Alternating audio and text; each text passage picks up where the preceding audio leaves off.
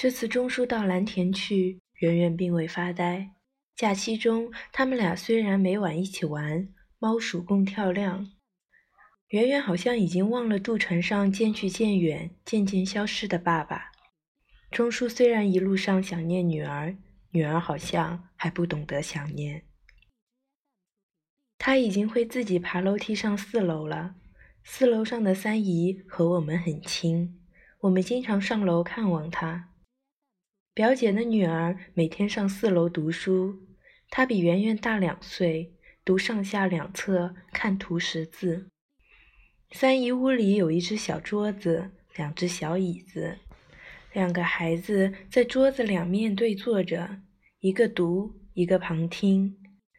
那座楼梯很宽，也平坦。圆圆一会儿上楼到三姨婆家去旁听小表姐读书，一会儿下楼和外公作伴。我看圆圆这么羡慕看图识字，也就为她买了两册。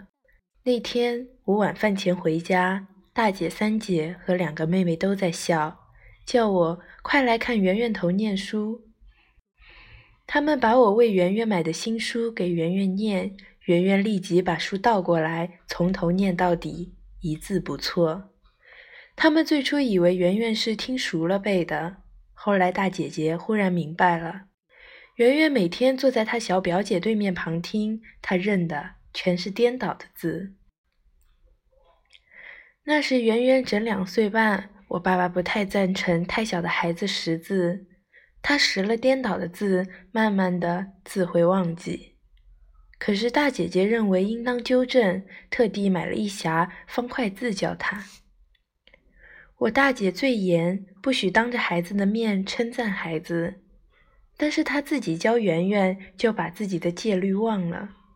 他叫我来看圆圆头识字，他把四个方块字嵌在一块铜片上，叫声“圆圆头来识字”。圆圆已能很自在地行走，一个小人儿在地下走，显得房间很大。他走路的姿态特像钟书。他走过去听大姨教了一遍，就走开了，并不重复读一遍。大姐姐完全忘了自己的戒律，对我说：“她只看一眼就认识了，不用温习，全记得。”我二姐比大姐小四岁，妈妈教大姐方块字，二姐坐在妈妈怀里，大姐识的字她全认得。爸爸在外地工作，回家得知，急得怪妈妈胡闹，把孩子都教笨了。妈妈说：“没教他，他自己认识的。”爸爸看了圆圆识字，想是记起了他最宝贝的二姐。爸爸对我说：“过目不忘是有的。”抗日战争结束后，我家雇佣一个小阿姨，名阿菊。她妈妈也在上海帮佣，因换了人家，改了地址，特写个明信片告诉女儿：“我叫阿菊，千万别弄丢了明信片，丢了就找不到妈妈了。”阿菊把明信片藏在枕头底下，结果丢失了。她急得要哭，我帮她追忆藏明信片处。圆圆在旁静静地说：“我好像看见过，让我想想。”我们等她说出明信片在哪儿，她却背出一个地名来，相当长，什么路和什么路口，德西里八号。我带信不信，孤妄听之，照着这个地址寄了信。圆圆记得果然一字不错。他那时八岁多。我爸爸已去世，但我记起了他的话：过目不忘是有的。所以爸爸对圆圆头特别宠爱。我们姐妹兄弟没一个和爸爸一床睡过。以前爸爸的床还大得很呢。逃难上海期间，爸爸的床只比小床略宽。午睡时，圆圆总和外公睡一床。爸爸珍藏一个用台湾席子包成的小儿枕，那是妈妈自出心裁，特为爸爸做的。中间有个窟窿放耳朵。爸爸把宝贝枕头给圆圆枕着，睡在脚头。我家有一部童谣大观，四册合订一本，原是我三姑母给我弟弟妹妹各一册。不知怎么，这本书会流到上海。大概是三姐姐带来教她女儿的。当时这本书属于小妹妹阿碧。我整天在狗跟田，并做家教。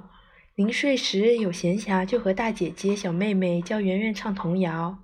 圆圆能背很多，我免得她脱漏字句，叫她用手指点着书背。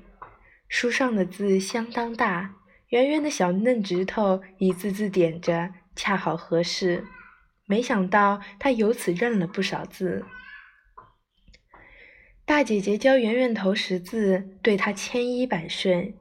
圆圆不是十万一包再十一包，她要求拆开一包又拆一包，她自己从中挑出认识的字来。颠倒的字她都已经颠倒过来了，她认识的字往往出乎大姐姐意料之外。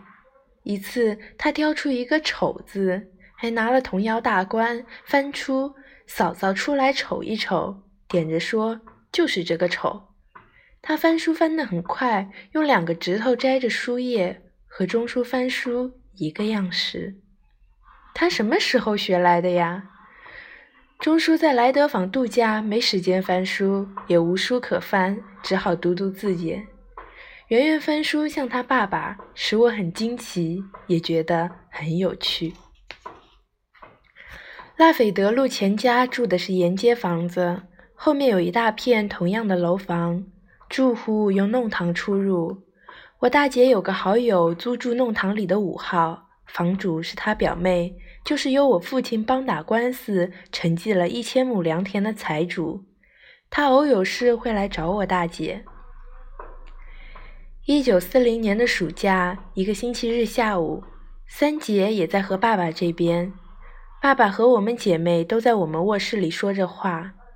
忽然来了一位怪客，她的打扮就和《围城》里的鲍小姐一个模样。她比《围城》里的电视剧里的鲍小姐个儿高，上身穿个胸罩，外加一个透明的蜜黄色蕾丝纱小坎肩，一条紧身的三角裤，下面两条健硕肥白的长腿，脚穿白凉鞋，露出十个鲜红的脚趾头，和嘴上涂的口红是一个颜色。手里拿着一只宽边大草帽，他就是那位大财主。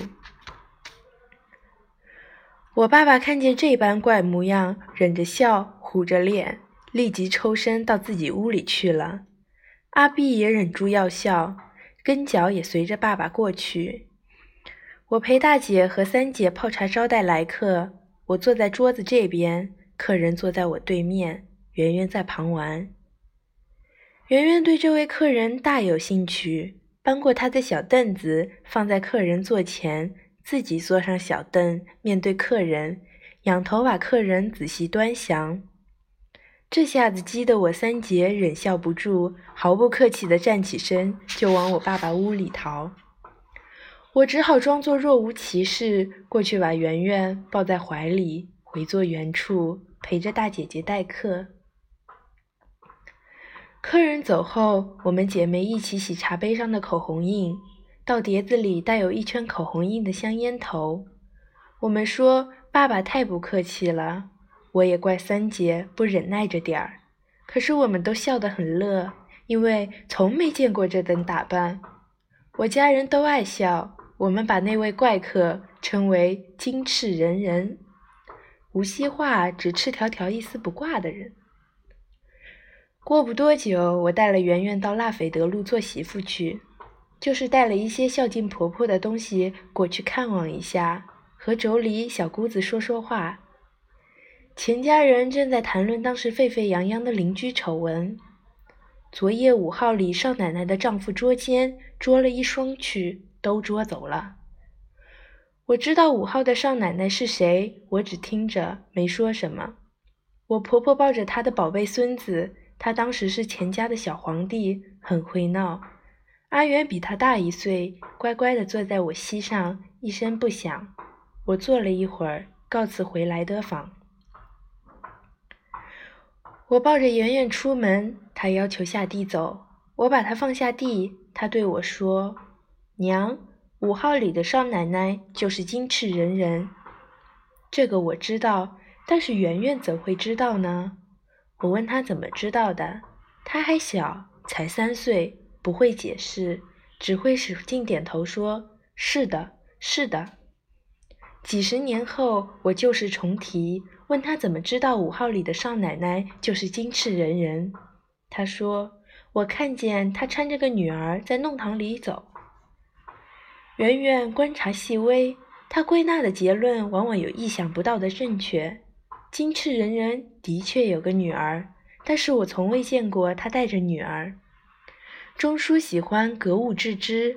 从前我们一同探险的时候，他常发挥格物致知的本领而有所发现。圆圆搬个小凳子坐在怪客面前细细端详，大概也在格物致知，认出这女人就是曾在弄堂里带着个女儿的人。我爸爸常说，圆圆头一双眼睛什么都看见，但是她在钱家乖乖地坐在我膝上，一声不响，好像什么都不懂似的。这年一九四零年秋秒，我弟弟也在维也纳大学学成回国，圆圆又多了一个宠爱他的舅舅。弟弟住在我爸爸屋里。钟叔暑假前来信说，他暑假将回上海。我公公原先说一年后和钟叔同回上海，可是他一年后并不想回上海。钟叔是和徐彦谋先生结伴同行的，但路途不通。走到半路，又折回蓝田。我知道弟弟即将回家，钟叔不能再来莱德坊度假，就在拉斐德路弄堂里租得一个间房。圆圆将随妈妈搬出外公家。外公和挨在身边的圆圆说：“搬出去，没有外公疼了。”圆圆听了大哭，她站在外公座旁，落下大滴大滴热泪。把外公麻纱裤的膝盖全浸湿在热泪里。当时我不在场，据大姐姐说，不易落泪的爸爸给圆圆头，哭得也落泪了。钟叔回家不成，我们搬出去住了一个月，就退了房子，重返莱德坊。我们母女在我爸爸身边又过了一年。我已记不清金翅人人到莱德坊是在我们搬出之前，还是搬回以后。大概是搬回以后，圆圆识了许多字，我常为他买带插图的小儿书，他读得很快。小书不经读，我特为他挑选长的故事。一次，我买了一套三册《苦儿流浪记》，圆圆才看了开头就伤心痛哭。我说这是故事，到结尾苦儿便不流浪了。我怎么说也没用。他看到那三本书就痛哭，一大滴热泪掉在凳子上，足有五分钱的硬币那么大。他晚上盼妈妈回去跟他玩，看到我还要改大叠课卷，就含着一滴小眼泪，伸出个嫩拳头，作势打课卷。这已经够我心疼的，苦儿流浪记害他这么伤心痛哭，我简直觉得自己在虐待他了。我只好把书藏过，为他另买新书。我平常看书，看到可笑处并不笑，看到可悲处也不哭。钟叔看到书上可笑处就嗤笑个不了，可是我没见到他看书流泪。圆圆看书痛哭，该是像爸爸，不过他还是个软心肠的小孩子呢。多年后，他已是大学教授，却来告诉我这个故事的原作者是谁，译者是谁，苦儿的流浪如何结束等等。他大概一直关怀着这个苦儿。